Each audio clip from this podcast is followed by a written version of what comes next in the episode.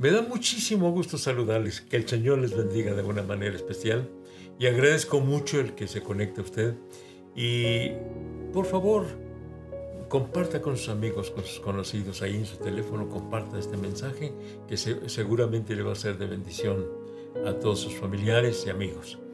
Y bueno, pues en esta hora me da mucho gusto presentarles al pastor Santiago Cervantes. Él es mi, mi hijo, bueno, es mi yerno, ¿verdad? Pero yo digo mi hijo. Y él juntamente con nosotros estamos pastoreando en la iglesia Jerusalén en El Paso, Texas. Y lo invité para que estuviera toda esta semana aquí con nosotros.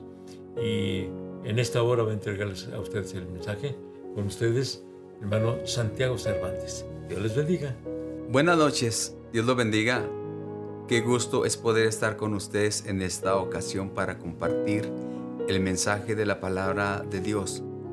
Esta semana estaremos em, enseñando la, lo que nos dice la Biblia acerca de la última semana de Cristo antes de la resurrección.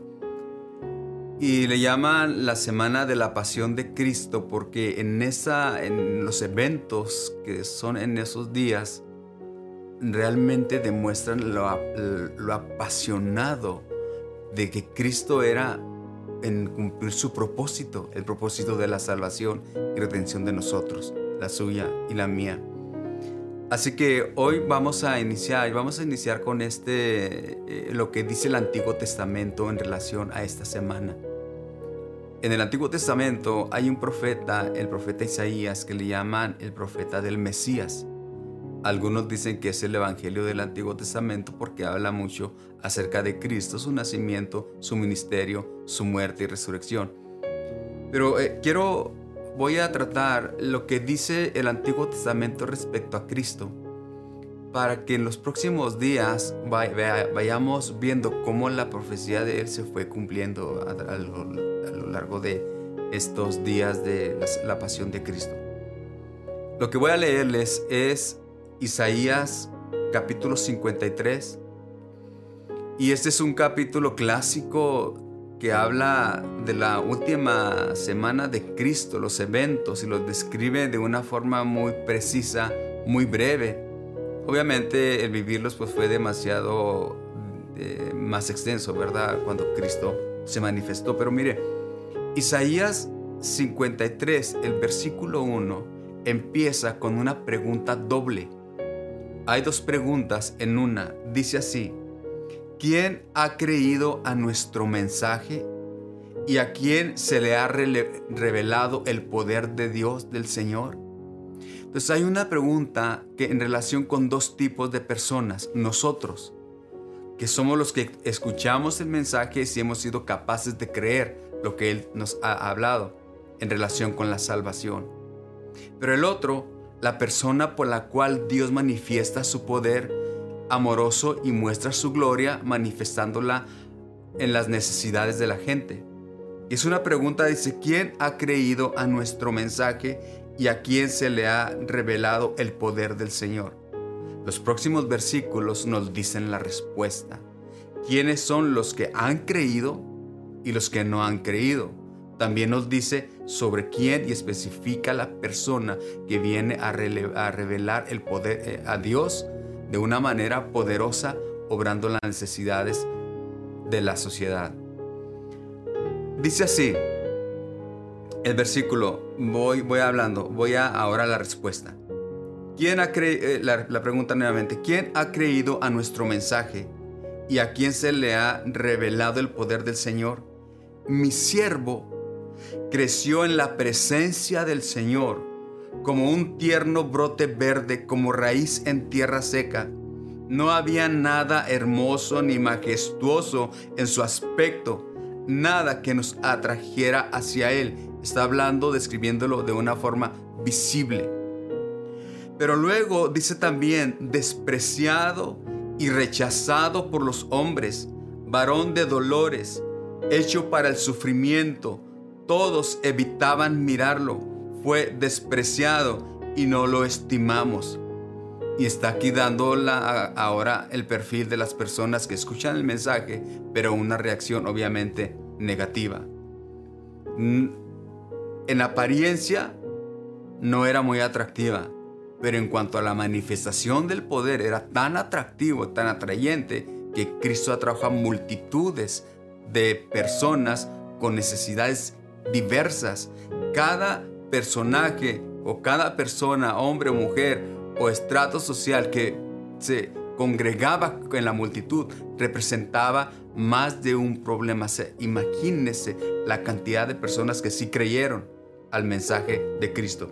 Pero en este caso está hablando de cómo fue su trato con las personas que lo tomaron en su última semana. Luego dice, Él fue traspasado por nuestras rebeliones, molido por nuestras iniquidades, sobre Él recayó el castigo, precio de nuestra paz, y gracias a sus heridas fuimos sanados. El concepto aquí es que Él nos ve a nosotros con compasión. Sí ve nuestra condición pecadora, sí ve lo que nos, nos corresponde porque la paga del pecado es muerte, mas la dádiva de Dios es vida eterna en Cristo Jesús. Y Él sabe que nosotros estamos condenados a muerte, pero aunque Él ve el pecado, no lo toma en cuenta para condenarnos, sino para Él mismo llevar el peso de nuestro pecado y de esa forma justificarnos. Está hablando de usted, está hablando de mí. Está hablando de su amor compasivo. Este es el personaje al cual Dios menciona, se le ha revelado el poder del Señor a través de él. Poder para salvar. Dice también el texto en, en ese mismo capítulo, dice que todos andábamos perdidos como ovejas, cada uno seguía su propio camino, pero el Señor hizo recaer sobre él la iniquidad de nosotros, maltratado, humillado, ni siquiera abrió su boca, como cordero fue llevado al matadero, como oveja enmudeció ante su trasquilador y ni siquiera abrió su boca. Estamos hablando aquí nuevamente de las personas que escuchan el mensaje pero no lo creyeron. Cómo Él llega, como lo vamos a ver en otro momento, cómo Él llega a ser entregado en manos de pecadores crueles, de pecadores que lo odiaban, que tenían celos de ellos, pero lo dan un trato de desprecio también. Pero en este caso estoy resaltando la calidad de nuestro Salvador, amoroso, listo para libertar a aquel que se sienta atado a cualquier eh, problema emocional o a cualquier vicio o cualquier situación que ya no la toleramos más, Él está, Él está listo para ejecutar su liberación o libertad en nosotros, para sanar nuestras dolencias. El castigo de nuestra paz también fue sobre Él. O sea que Él está tomando en cierta manera todos nuestros dolores, todos nuestros quebrantos, toda nuestra desesperación, todos nuestros pecados que nos agobian también, Él los llevó y no de una persona, sino de toda la humanidad, todo por amor. Pero lo hizo siempre manifestando su poder amoroso y por gracia a cada uno de nosotros. El versículo 8 dice, después de aprehenderlo y juzgarlo, le dieron muerte. Nadie se preocupó de su descendencia fue arrancado de la tierra de los vivientes y golpeado por la transgresión de mi pueblo. Se le asignó un sepulcro con los malvados y murió entre los malhechores. Aunque nunca cometió violencia alguna, ni hubo engaño en su boca, es decir, tenía palabras verdaderas, palabras que las demostraba con acciones también. No solamente era un, no era un mensaje sugestivo, era la verdad misma que se cumplía con las acciones, la respaldaban sus señales y milagros. Pero en este caso nos habla de cuando fue, él fue eh, aprendido, ¿verdad? En aquel lugar del Getsemaní, en aquel lugar, y que además fue juzgado injustamente. Dice que la descendencia no se, eh, no, no la conocemos, pero luego, luego va, voy, voy avanzando y va diciendo, pero el Señor quiso quebrantarlo y hacerlo sufrir. Dice, y como Él ofreció su vida en expiación, verá su descendencia y prolongará sus días, llevará a cabo la voluntad de Dios, del Señor. Esto es algo muy interesante porque la voluntad de Dios no es que nosotros vivamos en la condición difícil de nuestra vida, alejados de Dios. Porque alejados de Dios nada podremos hacer y podremos intentar muchas cosas y buscar ayuda en, lugares que nos pueden ayudar, pero nunca se comparará con la ayuda que Dios nos, nos ofrece. La ciencia en ocasiones se equivoca con, los, con eh, la medicina o con los aparatos, ¿verdad? Que son inventos geniales. Pero cuando llega Cristo y toca nuestro cuerpo, puede sanar nuestras heridas. ¿Todo por qué? Porque en Él se ha manifestado y revelado el poder de Dios para usted y para mí.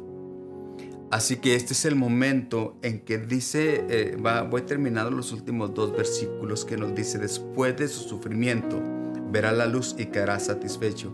Justificará a muchos y cargará las iniquidades de ellos. Quiero decirle algo. Cristo demostró su amor en los últimos momentos. A partir de la siguiente transmisión que a mí me toque, voy a hablar cuál es el momento preciso en que Él fue entregado en las manos de pecadores. Aquí nos está describiendo el sufrimiento. Pero quiero decirle, lo hizo por usted y por mí, por amor a nosotros. Cada día estaremos tratando mensajes sobre esta semana de la pasión de Cristo y está apasionado en la misión. La misión somos usted y yo. No quiere que permanezcamos en la condición difícil, pero sí que tiene respuestas para nosotros.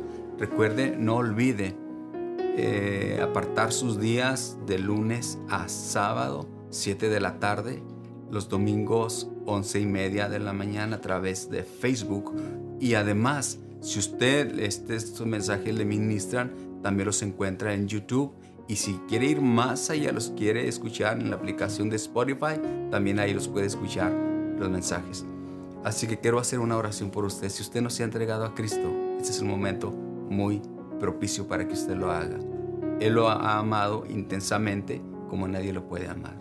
Déjeme hacer una oración. Padre Celestial, en este momento quiero poner en tus manos a las personas que han escuchado este mensaje. Tu amor es intenso. Si alguno de ellos no se ha entregado a ti, a ti, de tal manera que Él pueda tomar la decisión de salvación. Gracias Jesucristo. Amén. Dios los bendiga.